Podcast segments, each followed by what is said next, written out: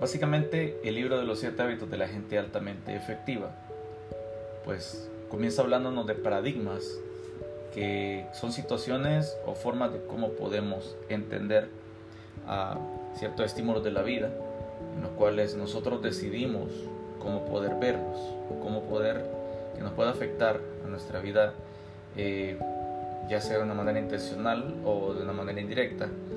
Pero en sí, el libro nos habla de, siete hábitos en los cuales nos va a llevar gradualmente a cambiar y ser personas de éxito, personas disciplinadas y personas ordenadas para poder enfrentar la vida de la mejor manera y así ser más efectivos y más productivos.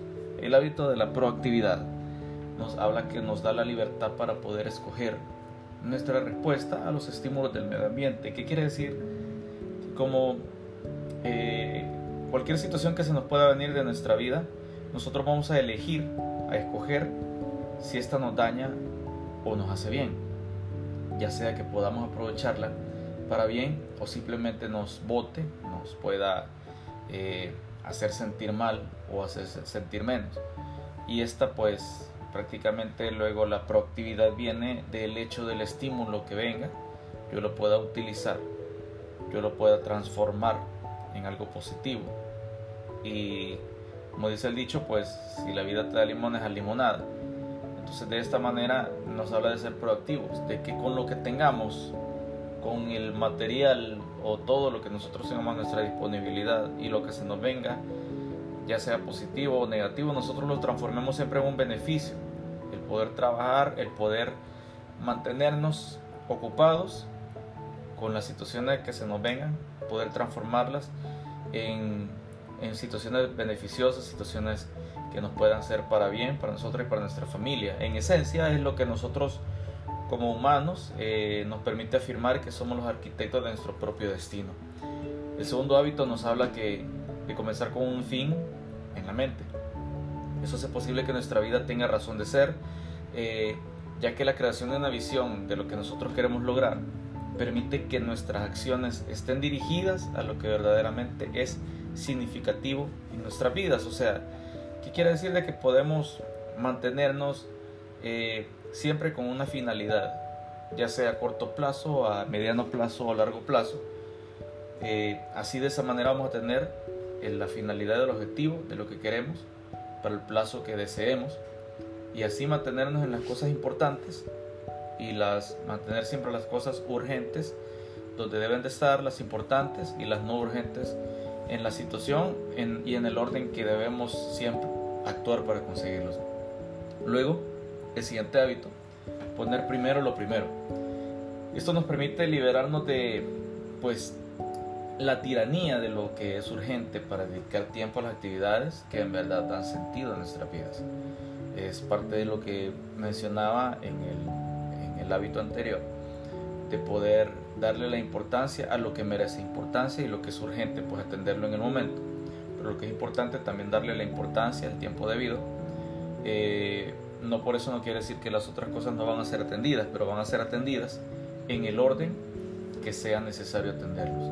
Es una disciplina de llevar a cabo lo importante, lo cual nos permite convertir en realidad la visión que forjamos en el hábito número 2. Luego, el hábito de pensar en ganar ganar. ¿Qué quiere decir esto? Pues tenemos diferentes situaciones que podría ser ganar, perder, perder, ganar, ganar, ganar, como lo estamos viendo en este momento, y también que no haya trato.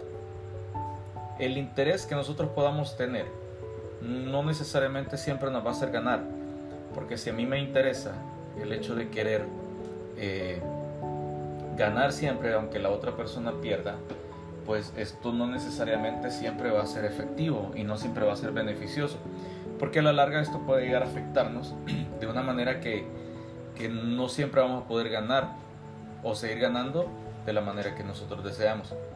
Eh, nos permite desarrollar, desarrollar una mentalidad de abundancia material y espiritual, pues no nos cuestiona la premisa de que la vida es un juego de suma cero, donde para que yo gane alguien tiene que perder o sea, no necesariamente alguien tiene que perder. Porque lo mejor que podemos hacer es pensar en ganar, ganar. O sea, que si yo gano, también la otra persona pueda ganar. Que la otra persona pueda verse beneficiada con lo que yo haga. Un ejemplo que ponía el libro, eh, que Bill Gates, cuando comenzó a hacer su empresa, pensó en hacer ganar las otras empresas, como lo era la distribución de, de las computadoras, la empresa IBM y otras, otras más empresas que también estaban relacionadas con la suya. Entonces él pensó en que podía ganar haciendo ganar también a las otras empresas. También, eh, por consiguiente, el siguiente hábito, buscar entender primero y ser entendido después. El libro nos pone un gran ejemplo que un oftalmólogo le llega a un paciente y este paciente le llega diciendo, eh, doctor, tengo problemas de la vista, no puedo ver bien. Entonces el doctor eh, le dice, tome estos lentes, a mí me han servido por 20 años. Se los da, el paciente se los pone y el paciente le dice, doctor, no veo nada, veo peor. Y el doctor le responde, pero ¿cómo es posible si yo he visto 20 años bien con ellos? En esa situación, el doctor pues no se estaba poniendo en los zapatos del paciente. Entonces, en esta situación lo que sucedía es que él no estaba siendo empático con el paciente. Estaba simplemente diagnosticando antes de pues examinar a la persona. Entonces muchas veces tenemos que entender a la persona primero para poder eh, luego ser entendido. Y esto quizás nos lleva una vez más al hábito de ganar, ganar. O sea, de que yo tengo que entender primero la situación. También el libro nos pone otro ejemplo de que ah, están unas personas eh, que tienen problemas con, con, una institución bancaria. Entonces el banco inteligentemente eh, pues reúne a estas personas y les hace ver la situación y les comienza Ah, porque bueno, eh, las personas no querían pagar las cuotas que tenían pendientes porque el banco no les mejoraba la situación. Entonces, pues el banco inteligentemente lleva asesores y pues les comienza a hablar a las personas y hacerles entender que si ellos no pagan, pues no les van a mejorar sus servicios y así, de, de la mejor manera, ellos, eh, las personas, también logran entender y logran entender que la situación, lo mejor era el poder ganar, perdón, el poder pagar. Entonces es así como el banco entendió que ellos tenían también este, que entenderlos. Ellos tenían que entender a las personas y para luego ser entendidos ellos. Entonces, de esta manera, pues el libro nos habla también que es la esencia del respeto a los demás. La necesidad que tenemos de ser entendidos es uno de los sentimientos más intensos de los seres humanos. Este hábito es la clave de las relaciones humanas efectivas posibilita llegar a acuerdos de tipo ganar, ganar. Sinergizar, el hábito número 6, que es el resultado de cultivar la habilidad y la actitud de valorar la diversidad. ¿Qué quiere decir esto? El libro nos pone un ejemplo de que dos vegetales van a crecer de una mejor manera si se siembran juntos. ¿Por qué? Porque las raíces se van a fortalecer y van a ser un mejor producto estando unidos. En la realidad de nuestras vidas, muchas veces no nos funciona ser egoístas, no nos funciona ser personas que queremos hacerlo todo lo individual. En un equipo de fútbol, si bien es cierto, hay casos de estrellas que pueden hacer cosas maravillosas de una forma individual, pero estas personas no podrían hacer nada sin un equipo. Un delantero no podría jamás ganar un partido si no tuviera un buen portero. Sabiendo que por más goles que el delantero pudiera hacer, si no tiene un buen portero, va a ser goleado. Al igual que la defensa. No puede tener, no puede ganar un partido si solo se dedica a defender, porque va a haber un momento determinado que la defensa pues no va a ser capaz de detener todos los tiros y va a tener que, ceder, además que no tiene la producción de goles. Entonces de esto nos habla el hábito 6 que es sinergizar, que es poder valernos de todas las habilidades de las demás personas, de todos los talentos que las otras personas puedan tener, para poder lograr un mayor objetivo, llegar a un objetivo de una manera mejor trabajada y más beneficiosa para todos.